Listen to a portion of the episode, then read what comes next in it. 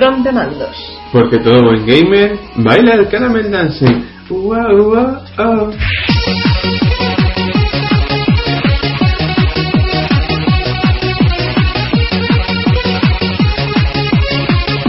¿Tú te acuerdas la que me liaste al principio de esta temporada porque puse el Gangnam Style? Sí, esta vez me pienso vengar poniendo el caramel dance. Mm, bienvenido al Rompemandos número 16 de la tercera temporada. Sí, que ayer casi ni nos acordábamos del número. No, ¿qué tal va todo por ahí? Por aquí, perfectamente. Pues mm, la verdad es que esta quincena ha sido un poco bonguita en el tema gamer, porque Mm. se ha sabido que Nintendo no va, no va a aparecer en esta E E3. Bueno, mm, ahí es que se ha liado un poco entre desinformaciones, malinterpretaciones. Van a estar en el E3, por supuesto van a tener su stand. Harán dos eventos, uno para los medios de prensa y otro para, la- para las desarrolladoras. Y también harán Nintendo Direct para los fans. Ujú. Eh, Vamos, que lo va- van a arreglar todo a base de Nintendo Direct. Van a hacer una mezcla de todo. Eh, y, pero claro, a eso se le ha sacado el juego que se le ha querido. Hay gente que lo ha querido traducir en, en un, oh Dios mío, Nintendo está condenada. Otro en, joder, qué genial es Nintendo. No, sencillamente lo van a hacer de forma diferente y ya está. Bueno, eh, yo qué sé, yo creo que cometen un grave error, pero bueno, ahí queda la opinión, que es libre. Sí, Bien, pues dicho esto, como las domingas cuando se quitan los... lo mismo. Libres domingos y domingas, pues igual. Libertad para los dos. By Homer Simpson. Bien, pues vamos a dar comienzo al, al podcast, pero primero el sumario. Esta Sí. semana tenemos noticias, Novedades. análisis de Osaka que va a analizar Caos en Deponia. Análisis de Samus que va a analizar Fez, un juego indie muy chulo. Después tenemos Un retorno inesperado. Versión beta. Bien. Donkey Kong Country. Sí. Y como siempre, mis leyendas de Japón. Sí. Y esto es todo. Esperamos que os guste. Exacto. Así que continúa, eh, continúa, no, comienza el programa número 16 de la tercera temporada de Rompemandos. Espérate, ¿cómo sería? Eh, decimos esto. Niño. au, au. Eh, es como cuando decían en, sí, en los países del zodiaco la de- la Duodécima la casa. duodécima casa o la ¿cuándo fue cuando dijeron la doceava dijeron la doceava casa una vez en una vez que Y me acuerdo que a, a mí que Una aberración al lenguaje, tío. siendo pequeño y todo hicieron mi grito bueno, pues comienza el rompemandos de la quincena. ojo técnicamente en realidad continúa porque el rompemandos ya ha empezado Bueno, pues continúa. Let's go.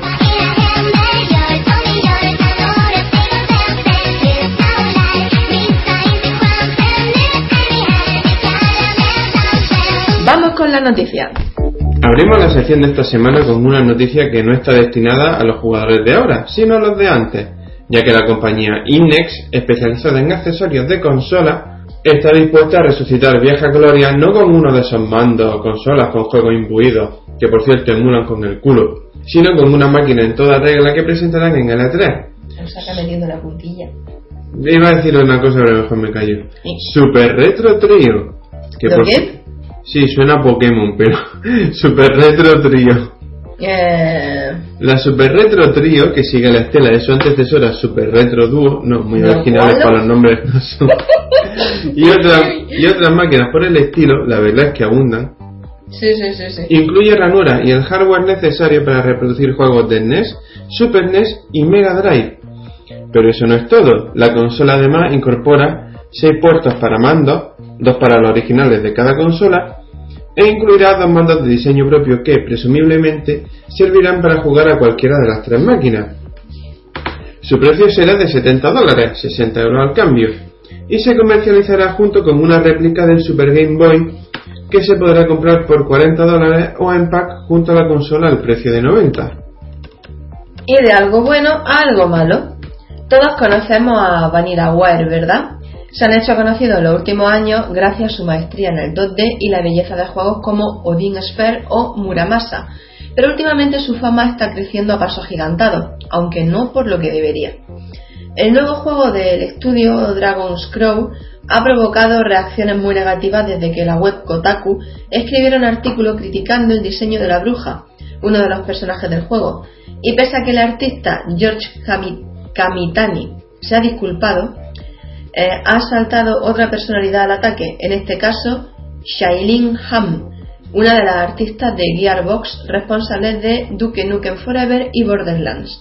Sus palabras han sido estas. Esta es la primera vez que he visto a ese personaje y madre mía, es de jodida risa que algo como eso forma parte de un videojuego ya terminado. Uno de los gamberros de mi clase de quinto grado solía dibujar chicas de esta forma y creo que hasta lo hacía mejor. Creo que ahora está en la cárcel. Esto es sorprendente.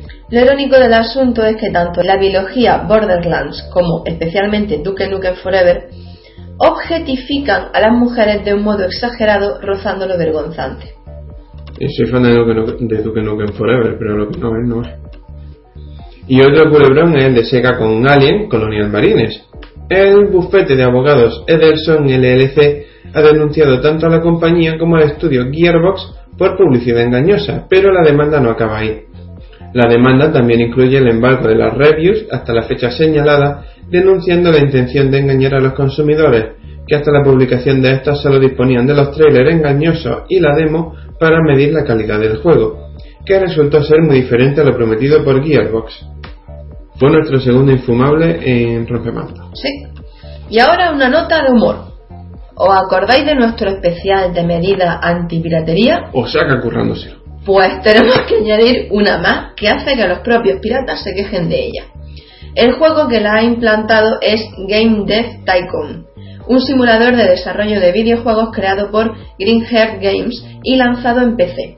La medida en cuestión provoca que, si el juego ha detectado como copia pirata, los índices de piratería dentro del juego alcancen niveles insostenibles, arruinando las compañías creadas por los jugadores y originando comentarios como estos. Chicos, he llegado a un punto en el que si hago un juego decente con notas de 9 o 10, se piratea y no tengo beneficios. Apenas vende 100.000 unidades. Estoy en la época de Xbox y Play 2. En los 80 y 90 se podían hacer fácilmente un millón de ventas con juegos de 9 o 10. Pero ahora no es posible con la piratería. Dicen que bla bla bla, nuestro juego se ha pirateado y cosas de esas. ¿Hay alguna forma de evitarlo? Quiero decir, investigar un DRM o algo. Hasta ahora no voy a ningún sitio. Mis beneficios son casi nada. Si hago un juego de 5 o 7 obtengo algo de dinero, pero con los sobresalientes gano lo mismo por culpa de la piratería. Antes con juegos de notas de 6-7 tenía el mismo dinero o menos pérdida. ¿Qué hago? No hay motivos para desarrollar un nuevo motor porque el juego revolucionario se piratea y no podré cubrir mis gastos. ¿Por qué hay tanta gente pirateando? Me están arruinando. Tenía como 5 millones de ventas y entonces empezaron a piratear todo lo que hacía, incluso si tengo buenas críticas, que las suelo tener. No es justo. ¿Hay alguna forma de evitar que pase? Cambiar de plataforma de lanzamiento no ayuda. Greenheart ha desvelado además que el índice de piratería del juego es del 93,6%, lo que convierte esta medida en una suerte de justicia divina. Yo me despollé cuando lo leí, la verdad. Eh, realmente creo que de todas las que he visto hasta ahora, la más original. Sí, la verdad que sí.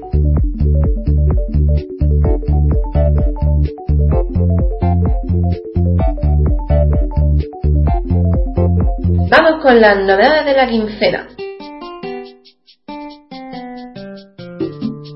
Esta quincena tenemos FX. FX Fútbol para PC el 8 de mayo. Persona 4 Arena PS para Play 3 360 el 10 de mayo. The Walking Dead para Play 3 360 y PC el 10 de mayo. Wargame Ireland Battle para PC el 17 de mayo. Metro Last Light para Play 3, 360 y PC el 17 de mayo. Y Pokémon Territorios Misteriosos y las Puertas al Infinito para 3DS el 17 de mayo. Demo ya disponible en la eShop. Mola, mola. Esa queda muy anuncio de televisión, ¿eh? Sí.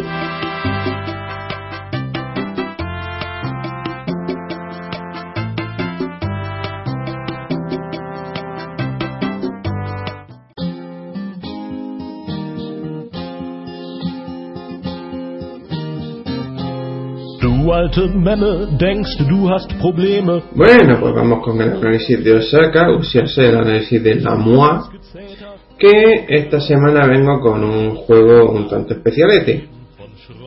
Especialete básicamente porque pertenece a un género que últimamente no se ve demasiado y que normalmente cuando ha asomado en la cabeza en los últimos tiempos ha sido para ofrecernos aventuras básicamente sin gracia y con la chispa de antaño totalmente extinguida. En este caso se trata de la segunda entrega de una saga, o más bien podría decirse el segundo episodio, ya os explicaré por qué, que se inició con el juego La fuga de Deponia, desarrollado por Daedalic. El juego no ha llegado de la mano de los ex Dynamic Multimedia, también conocidos como FX Interactive actualmente, y que tienen la generosa costumbre de traer todos sus juegos localizados al castellano y a un precio que hace sonrojarse a la gran mayoría, por no decir todas, las editoras de videojuegos del panorama actual. El juego se trata de Chaos en Deponia y... Coño, si es que ya lo he adelantado todo. pues venga. Eh, el análisis de mío de esta semana es sobre Chaos en Deponia, desarrollado por Daedalic y distribuido por FX Interactive. Antes que nada tengo que hacer un pequeño aviso a los aquí mi amigo los oyentes y es que este análisis va a ser un pelín diferente por una sencilla razón. Estamos grabando bajo unas circunstancias un tanto especiales y Samu, aunque está aquí conmigo, no puedo participar. Eso mismo. Así que bueno, intentaré hacer el análisis lo más ameno barra corto posible y voy a ir derechito al, grano. Chaos en Deponia es la continuación directa, o mejor dicho, el segundo episodio de la saga Deponia, que empezó con la fuga de Deponia, en la que el protagonista, Rufus, estaba, estaba planeando escapar de Deponia, que no es otra cosa que el vertedero de El que viene a ser básicamente el paraíso terrenal. Y mientras lo está intentando, bajan Gaol y su prometido, perdón, bajan Goal y su prometido Cletus a comprobar si en Deponia hay vida, porque de no haberla, la destruirían. Vamos, el Elisio la destruiría. Al final, pues comprueban que sí y el juego acaba pues con Cletus y, Goal volviendo al Elisio y Rufus detrás. ¿Qué pasa? Que justo donde acaba el juego empieza este. Solo que en esta ocasión es un poco diferente. No voy a soltar ningún spoiler, voy a dejar ahí porque el final del el final de la entrega anterior el principio de esta, pero sí que voy a dejar bien claro que en esta ocasión el rol de los personajes es diferente, en el sentido de que esta vez no es solo Cletus. Cada personaje, principal o secundario, tiene mínimo un rol y sobre todo Goal no solo es un personaje florero, sino que también forma parte de la jugabilidad, hasta el punto de que sus tres personalidades, esto ya lo entenderéis según vayáis jugando, Em, son parte de la resolución de los puzzles. De hecho, el juego también incluso tiene minijuegos que implican las tres personalidades, las tres personalidades de Goal. La historia, por cierto, como mínimo los personajes son muy reminiscentes de una obra maestra legendaria, Monkey Island. Especialmente Rufus es casi una especie de clon modernizado de, Guybrush, pero en el buen sentido. De hecho, el juego en general tiene un humor bastante ácido, bastante cabroncete. No se cortan con las coñas en absoluto, la verdad. Y el desarrollo de la historia es tan bueno como absurdo. En lo que a los gráficos respecta, pues a mí personalmente me ha parecido casi, casi impecable. Veréis, el juego huye, escapa totalmente de los entornos poligonales, es totalmente 2D.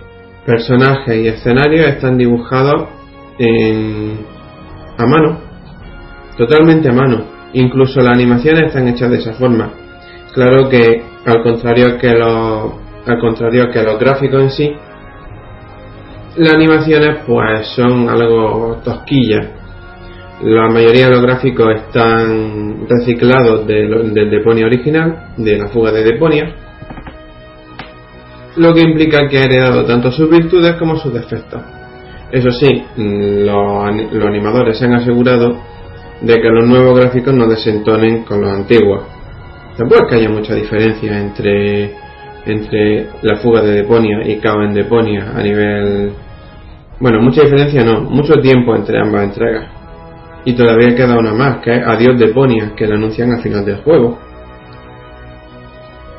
La jugabilidad, pues, es la clásica aventura gráfica, literalmente, point and click, pero sí que hay que destacar que los puzzles, los acertijos en general, están muy bien llevados.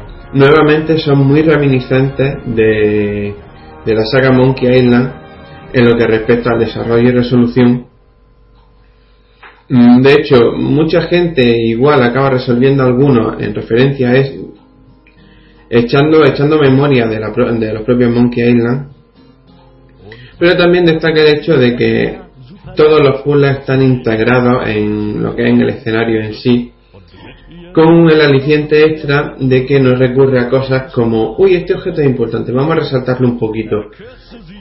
Uy, este elemento del escenario interactivo, vamos a resaltarlo. No, de hecho, bueno, este juego tenía que haberlo analizado ya hace la tira. Me dijeron en Zona Pixel, oye, mira, que tenemos aquí el Deponia para que nos lo analice, échale un vistacico y yo, ah, guay, mola. Pero me he quedado atascado lo que no está escrito. Mi disculpa a Clope y a ver, pero eh, he perdido la habilidad para las aventuras gráficas. Total. Eh, no creo que los fans del género no se sentirían precisamente decepcionados con ese apartado. A nivel sonoro, pues tenemos por un lado la banda sonora, que es estupenda, y por otro lado, el trabajo de FX Interactive que es soberbio, el doblaje es tremendo, con un montón de voces conocidas. De hecho, el que dobla al personaje principal, ¡Hola, he vuelto! Eh, el que dobla a, Fry y sí, Futurama, que dobla también al prota de Castle, de la serie esta que echa cuatro, haciendo un poquillo de publicidad. ¡Ay, pues se me ha vuelto! ¡Ay! ¡Ay! ¡Ay! Y ahora va a mí misma. Pues sí, he vuelto. Pues eh, la verdad es que los dobladores son, todas las voces son famosas, todas son conocidos y todos son muy buenos. Está tremendamente bien doblado. La verdad es que cuando quieren hay equipos de doblaje que son realmente cojonudos. yo solamente voy a decir una cosa aprovechando esto y es que FX Interactive es un equipo relativamente pequeño que ni siquiera ha podido pagar para, bueno, no sé si ha podido pagar o no para el FX Fútbol la licencia, pero está claro que no son tan grandes ni mucho menos como podrían serlo EA o Konami. Pero un equipo como FX Interactive, que son los restos, entre comillas, de Dynamic Multimedia, coge y te dobla de un modo impecable cada juego que les llega. Y luego compañías más grandes, con más recursos, casi parece que lo echen a suerte es la diferencia entre hacerlo por dinero y hacerlo con cariño. Ahí está, ahí está. La gente me pregunta, hay gente que me pregunta, especialmente los novatillos, entre comillas. ¿Y a ti por qué te gusta tanto esa compañía? Si ya cuando salieron los FIFA, los FIFA eran mejores que los PC de fútbol. Porque es la diferencia entre negocio y cariño. Y los de FX Interactive, ellos están ahí porque lo, porque lo viven. Esa gente lo vive. Total. Me ha quedado un análisis cortérrimo ahora que me estoy dando cuenta. Yes, de hecho deben ser así. Eh, así que, ¿qué te queda? ¿A Calala? Y me toca a mí. Eh, que Calala, vale, pero te aviso que hoy he sudado. ¡Ah! Eh, a huevo me lo has puesto. Bueno, en mi opinión, eh, en Deponia tiene un defecto principal y es que no es una continuación como viene a ser al uso, es decir, Normalmente en la aventura gráfica, una continuación puede jugarse sin depender necesariamente de entregas anteriores, salvo casos particulares.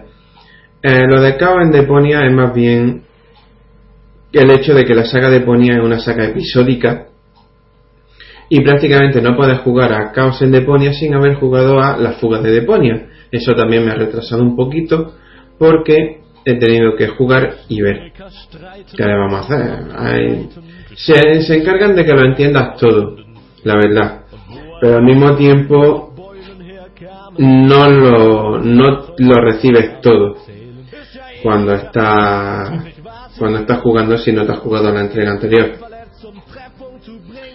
Mi opinión es que Chaos en Deponia es un juego bastante recomendable. No voy a decir muy recomendable, desgraciadamente, porque se me ha hecho corto para todo lo que me ha atascado. Y está el tema de que prácticamente necesita haber jugado la entrega anterior para poder entender completamente esta. Y precisamente el hecho de necesitar haber jugado a la fuga de Deponia hace que en mi opinión el juego pierda bastantes puntos. Se podría haber resuelto de otra forma muy diferente. No es el primer juego de esta generación que recurre a los que recurre al formato episódico, pero es que en mi opinión no lo han resuelto del todo bien. Por todo lo demás, banda sonora excelente, localización sublime, los gráficos son preciosos y muy muy de cómic y sobre todo el juego es una aventura gráfica muy a la antigua al más puro estilo LucasArts para rematar.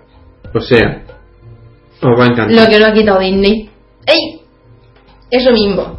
Así que aprovechar. Eso es porque Disney quitó el nombre, pero no el espíritu. Disney es mierda.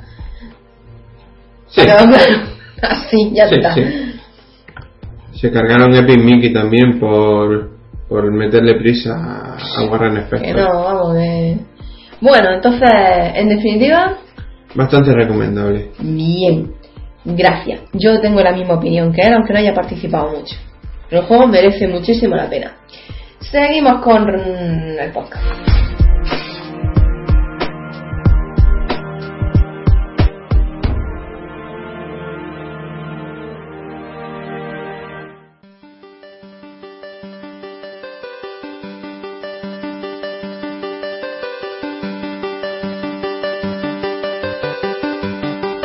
Continuamos porque ahora viene mi sección en la que analizo un juego para el PC.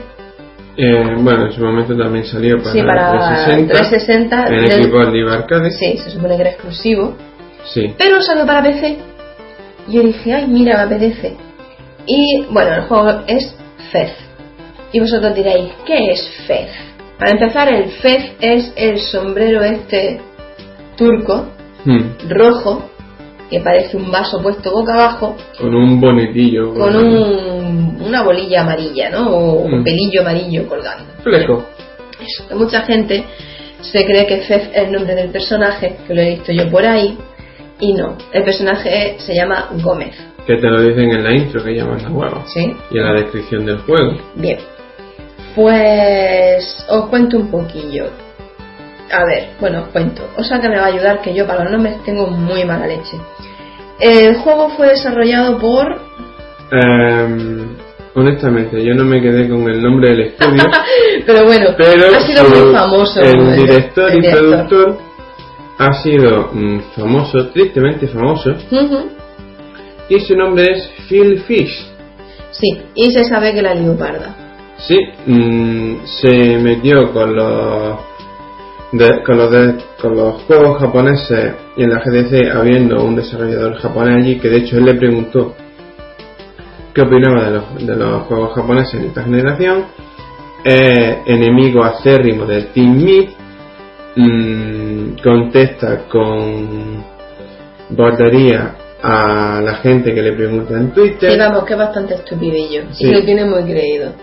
Y al ver que y al ver que Fez ha sido número uno en Steam en su lanzamiento, ha hecho una especie de joderos todo y chuparme la polla en, en, la- en el propio foro de Steam del juego. Bien, el caso es que corría también por ahí un rumor en el que decía que el Phil Fish este había hecho el juego él solito y había tardado 5 años. Ha tardado Mm, 5 años, pero no lo ha hecho él solo. No, ha sido, evidentemente ha tenido un equipo. Dudo mucho que Mm. él solito haya podido hacer una mierda. Sí que es cierto que el juego le ha costado mm, buena parte de, de su vida social y si no me equivoco también le ha costado su matrimonio. Es lo que hay, chaval. O te ocupas de una cosa o te ocupas de la otra. Hmm. No puedes dedicarte a las dos a la vez. Hombre, mm, Hay un punto medio para todo. no puedo decir que me alegre de lo que, ha de lo que le ha pasado, pero si, Eh, te, si, no vas te por, alegrar por ese tipo de cosas, hombre. si vas por ahí dándote las de genio, pues... En fin, bueno, va- vamos a dejar ese tema aparte. Pues el caso es que vamos con la historia del juego. La historia del juego es bastante sencilla. Se trata de, bueno, te presentan un mundo absolutamente plano en 2D, super pixelado. 8 bits, No, más. 7 bits y medio. No, tirando para 16 bits más ya bueno, era una broma. Ya, ya, ya. Pues sobre todo muy pixelado, es que ya estamos cansados que... Bueno, ahora mismo a tiempo real son las una y media de la mañana y estamos grabando en la cocina de casa. Y estamos hechos polvo. Bien, pues contamos. El caso es que mm, Gómez, el Gómez, el prota, pues se despierta y se encuentra con que ¡puf! algo pasa en su mundo, bueno, que se descuajaringa todo y se vuelve en 3D. sí, eso es después de que el anterior dueño de un FED Ujú. le manda un mensajito, oye mira, ven acá para arriba que quiero hablar contigo. Sí. Sube y pasa por una especie de ritual en la que le dan el FED y descubre que su mundo no es tan plano como él creía. Entonces puedes cambiar de... En realidad tiene cuatro planos, ¿no? Hmm. rotativo, bueno, rotatorio. Bueno, pues el caso es que mm, el mundo se está descomponiendo debido a lo que ha pasado y tú tienes que arreglarlo. ¿Cómo? Resolviendo puzzles. Sí. Bueno, de hecho, el mundo en sí son puzzles Hmm. que tienes que ir resolviendo con- para conseguir unas piezas para hacer unos cubos en 3D y pasar al siguiente nivel y salvar el universo. Exactamente, sí. La historia del juego podría resumirse básicamente en eso. Wonder. Spoiler incluido. Eh, ¿qué, ¿Qué spoiler ni qué spoiler que dices? Eso pasa en los 10 primeros minutos. Bueno, pues... Lo sé, pero es que en esos 10 primeros minutos se resume básicamente todo. Ya, bueno, pero spoiler sería si yo dijera cómo se resuelven los puzzles, cosas ver, que no esto- voy a hacer. estoy bromeando con el tema de los spoilers. Ay, ¿eh? qué sueños tenemos ya, ¿eh? Joder. Uf. Bueno, pues el caso es que eh, esa es la historia del juego y mm, básicamente tienes que dedicarte pues a resolver puzzles. Como jugando con la tridimensionalidad del mundo y haciendo cambiar el plano para poder aprovechar pues los distintos niveles. Hmm. Es un plataforma. Y la verdad es que, sí, básicamente es que es un plataforma. Y bueno, De- está muy bien hecho. De hecho, su sistema de juego mezclando plataforma y puzzles es muy de la era 8 bits. Por eso te digo antes que. Pues eso, pues sí, es muy de los 8 bits, la verdad es que está bastante apañado. Pues eso tienes que si sitios donde saltar, enredaderas donde cogerte, puertas por las que pasar, y hay un cameo muy simpático al Zelda. Sí. Que, que cuando abre un cofre suena un símil de la música, esa que yo no soporto del Zelda. Tiroriro, tiroriro, tiroriro, tiroriro, tiroriro, tiroriro, tiroriro, tiroriro. Bien, pues Y es cuando Samus tira el mando contra la pantalla. Sí, encima te pego porque te ríes. Pues sí, así es como suena. Y bueno, entre- llaves, abres puertas. Imaginar en Eh, alguno de esos, en el Ocarina of Time, en alguno de esos templos donde había muchos cofres de los grandes, cada vez que saltaba uno, Samus se desesperaba y yo me descojonaba. Bien, pues eso. Eso es básicamente lo que hay que hacer en el juego. Ahora, gráficos. Gráficamente está medio camino entre los 8 bits y los 16 bits. Aunque Osaka dice que se parece más a los 16 bits. Sí, pero eso es solamente la superficie, por decirlo de alguna manera. Mm. En realidad tiene bastante más de eso. Es más de lo que parece. Mm, El muñequete, por ejemplo, te das cuenta de que tiene tridimensionalidad.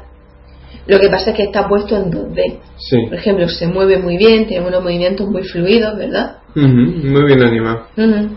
Y pues eso, los colores son planos, pero hay, hay sombras, se juega con las sombras para que tú puedas averiguar el volumen de dónde está, ¿verdad? Sí, Eh, no sé, está, está muy curioso. Eh, luego también los distintos mundos que van uno tras otro, pues se dividen así como con fases como de niebla. Mm, tiene, tiene su mérito el hecho de que, aunque todos los mundos son tridimensionales, sea cual sea el ángulo en el que esté, da la impresión de ser totalmente 2D, pero totalmente 2D, 2D pixelado. Aunque se puede jugar bastante con, con eso. Sí, Y respecto a la música, la verdad es que es muy bonita. es La preciosa. estáis escuchando de fondo. Mm. mezclan los clásicos chiptunes con música orquestada, también con MIDI, es una mezcla inteligente, eh, muy bonita. Vamos para allá. La vez un pelín soporífera, pero ambienta bien. Y que me queda la jugabilidad. Es muy fácil. Sí, es que no sé qué más decir. O sea, respecto a la jugabilidad, simplemente es fácil de manejar. un botón Z para saltar, otro para interactuar. Claro, otro para otro cambiar para- de plano Mm. y punto pelota. O sea, que no Sí. hay más. Y ya está. Básicamente eso es lo que tenemos que contar del juego. Pues sí, sí, básicamente se queda en eso. Ah, Eh, me gustaría hacer una, una pequeña puntualización extra. Habla. Y es que la versión de la que estamos hablando, la versión de PC, em, parece ser que no ha salido todo lo bien que debería haber salido. De hecho, la nuestra ha sufrido un bug que movía la cámara constantemente hacia un lado. Sí. Hay gente a la que el juego le saltaba al escritorio después del logo de la, de la desarrolladora, gente a la que el juego le reventaba después de llegar a cierto punto. Vamos, que la conversión a PC no ha salido exactamente todo lo bien que debería. Y sabiendo lo que costó que Phil Fish actualizara eh, la versión de Xbox 360, no quiero imaginar cuánto le va a costar o cuánta pereza le va a dar actualizar la versión de PC. Yo ahí lo dejo. Eh, es un poco. Comprar este juego, la verdad es que es un poco jugar a la lotería porque no sabes qué bug Sí, te va a no tocar. sabes lo que te va a pasar. Pero bueno, Pero bueno, si te son, quieres arriesgar. son 10 euros en Steam. Pues eso. Y ya la puntuación, pues yo le doy un no- bueno, notable, le doy muy recomendable. Sobre todo para la gente que le gusta los retro y que echa de menos ese tipo de juegos, como yo, por ejemplo, que lo echaba de menos. Tanto Call of Duty, tanto tiro y tanta historia, tanto hiperrealismo, ¿para qué? Para nada, no vale para nada. Lo, lo que lo es que, eso. tú lo que necesitas es un juego de zombies. Para la semana que viene van a analizar el día de Island Re- Riptide, ¿Quién coño eres tú para darme mis órdenes, niñato? el que escoge los juegos de los análisis. La directora del podcast soy yo. Es cuando dices tú, tú solo dices cuando me toca hablar a mí. Exactamente. La mierda. No voy a analizar un juego de zombies ni harta costo. No. Bueno, pues eso. Que le doy muy recomendable al juego. Saca ya empieza a mirarme extraño. Y. mm, pues Mm. eso. Yo lo voy a dejar en recomendable porque me ha tocado un poco la nariz en lo poco cuidada que está la versión PC. Ya, bueno. eh, yo es que eso. Le doy la importancia justa. Mientras pueda jugar, lo demás me da lo mismo. Ahí está, es que Ah. si es que existe la posibilidad de que no puedas jugarlo. O más tarde me quiero acostar. Por no mencionar, para rematar, que aunque es compatible con cualquier mando, solamente tiene los marcadores de los, de los botones del mando de Xbox 360. Ujú. Ahí lo dejo. Bien, pues como ahí lo deja, afortunadamente, seguimos con él.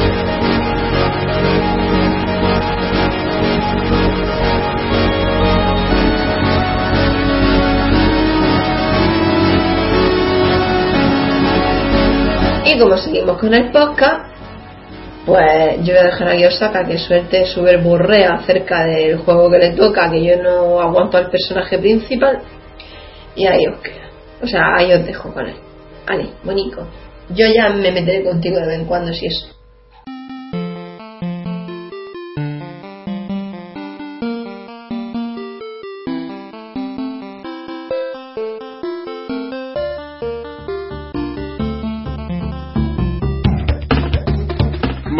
Siguiendo con la grabación de este podcast que está quedando más raro que nunca y mira que hemos hecho podcast raros, eh, voy a pasar ahora con la sección beta en su milagroso regreso en la que voy a hablar de un juego legendario, juego del que raro será el que no lo haya jugado sino ahora en la consola virtual o directamente en emulador.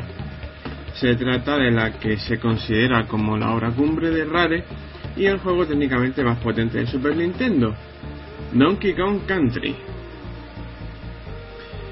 Eh, bueno, de hecho el juego llegó a formar una trilogía, tetralogía si contamos Donkey Kong 64, pero vaya, supuso algo muy muy grande en su momento. Eh, Nintendo se encargó de hacer un hype tremendo con vídeos promocionales, VHS incluidos en la hobby consola, making ofs, eh, merchandising, una banda sonora comercializada, la cual podéis escuchar aquí, aquí de fondo. Y naturalmente el juego tuvo un desarrollo extensísimo. ¿Y qué pasa con los desarrollos extensísimos? Pues que tiene material desechado a porrillo. ¿Qué pasa? Que como es demasiado, aquí un servidor se ha dedicado a trillar un poco, porque si no, no se iba a acabar esto en la vida. Y he sacado, pues digamos que es lo más interesante. Lo primero que destaca es la cantidad de, menús de debug que se han quedado metidos en el, código del juego. Eh, se puede acceder a ellos solamente mediante Action Reply, pero están ahí. Lo que pasa es que la mayoría básicamente muestran información de, de lo que está ocurriendo en pantalla. Muestran líneas de código, información alfanumérica y la información que muestren depende del menú que estemos visualizando. ¿Cuáles hay? Pues el primero, uno de ellos es un menú de cámara de detección de colisiones. Otro es la llamada DK Problem Page, que muestra la información de la, muestra lo que está ocurriendo en pantalla, ah, la información de lo que está ocurriendo en pantalla en el momento en el que el juego peta. Mm, todos los juegos tienen esto, pero esta es una de las pocas que viene que tiene nombre propio, vaya.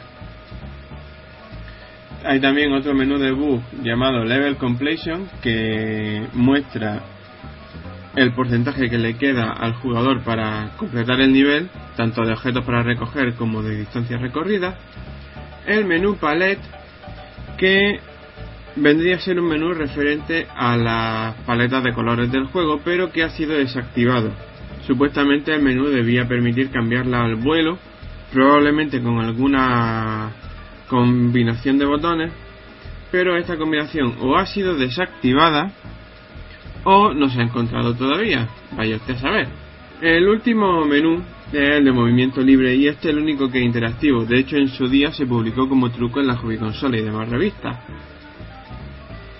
Es un menú que hace desaparecer, bueno, elimina todos los datos de colisión de los enemigos que haya en el nivel y permite desplazar libremente a Didi y a Donkey a lo largo del nivel.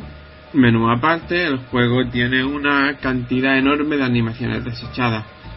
Por ejemplo, Donkey Kong tiene animaciones para empujar objetos y atacar que nunca llegan a verse en el juego. La animación de atacar sí que acabaron aprovechándola en Donkey Kong 64, naturalmente se tradujo al 3D, pero es el ataque en, carrera que hace Donkey.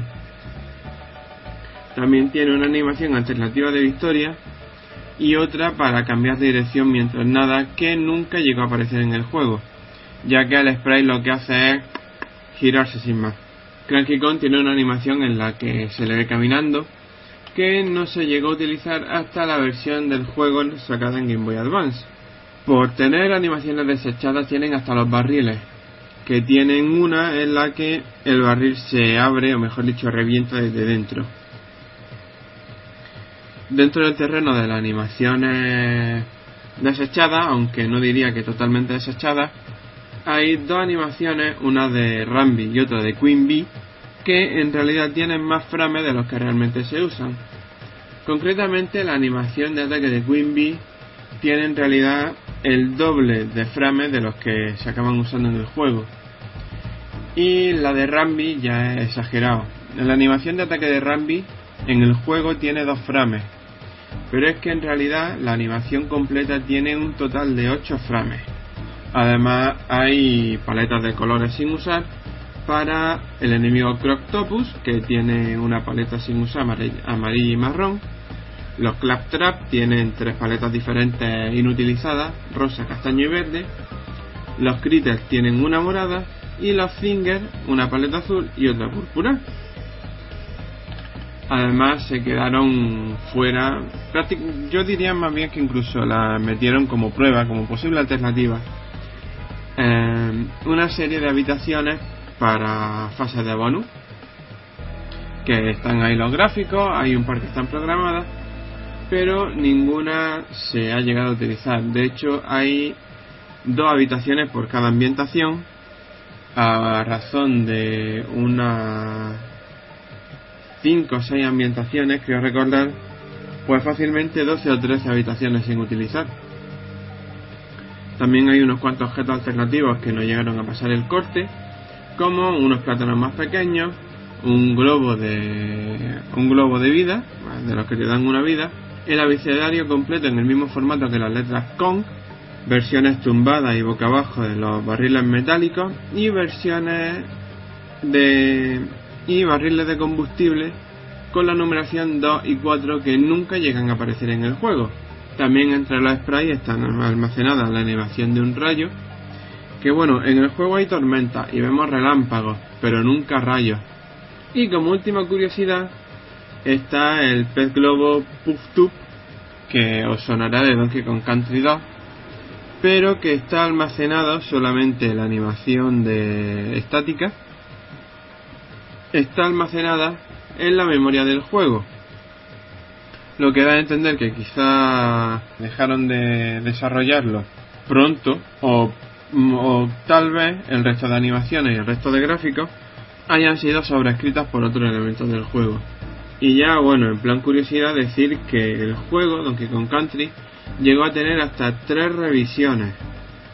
Está en la versión 1.0, 1.1 y 1.2 estas tres versiones corresponden a las diferentes versiones de lanzamiento en Estados Unidos, en las que cada una mm, revisa o corrige, mejor dicho, diferentes errores en el juego que o lo facilitaban o lo destrozaban.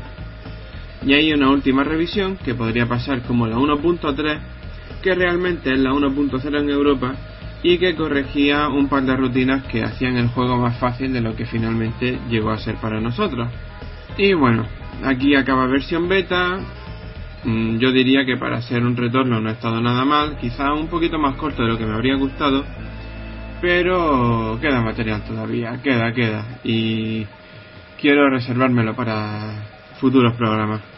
En fin, visto lo visto, espero que os haya gustado y ahora pasamos a la sección de Samus.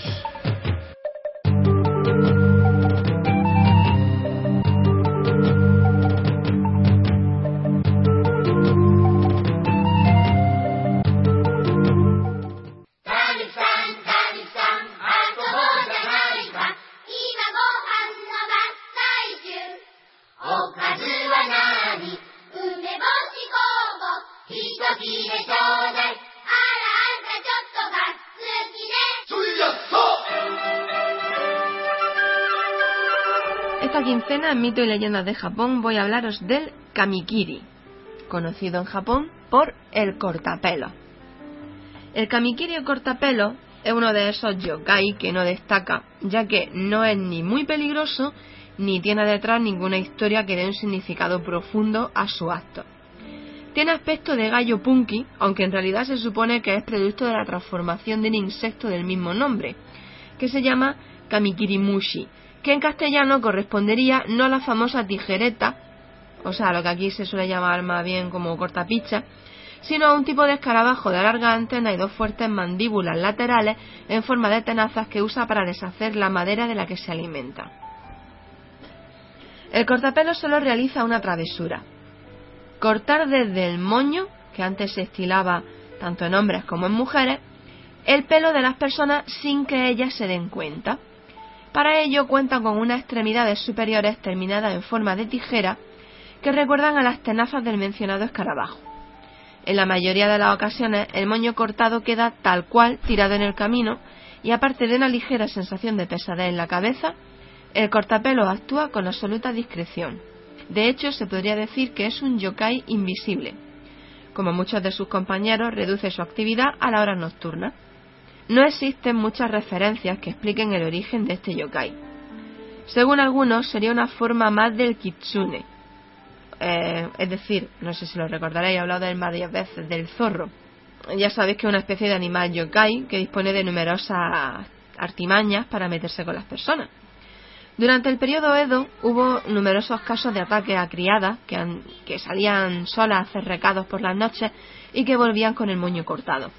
El hecho de que este tipo de sucesos continúe en la actualidad ha llevado a pensar que tras este yokai se esconde algún tipo de tipo degenerado y fetichista que ataca principalmente a mujeres para quedarse con su pelo.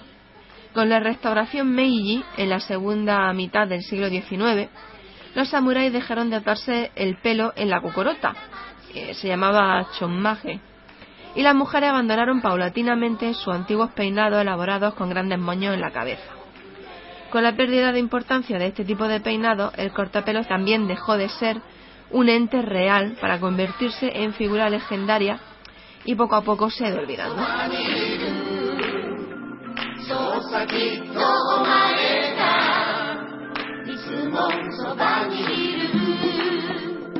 Esto ha sido todo por esta quincena. Aquí termina el rompebandos más accidentado de nuestra historia. Sí, eh, dicho esto, pues solo os queda recordaros que podéis escucharlo en ebooks, iTunes, Radio Post Castellano y Directorio Podcast. Y también, pues mientras visitáis Zona Pixel, pues ahí tenéis una pantallita donde podéis escucharnos mientras navegáis. Sí. Dicho esto, os deseamos que tengáis una buena entradilla así de, de- bueno, estamos ya en la primavera, también yendo sí, bien. Sí, sí, sí. Pues eso, que paséis unos buenos 15 días, que juguéis mucho a la consola y nada, que os divirtáis mucho y a empezar a tomar el solecillo, que ya va picando. ¡Feliz quincena! Hasta dentro de 15 días.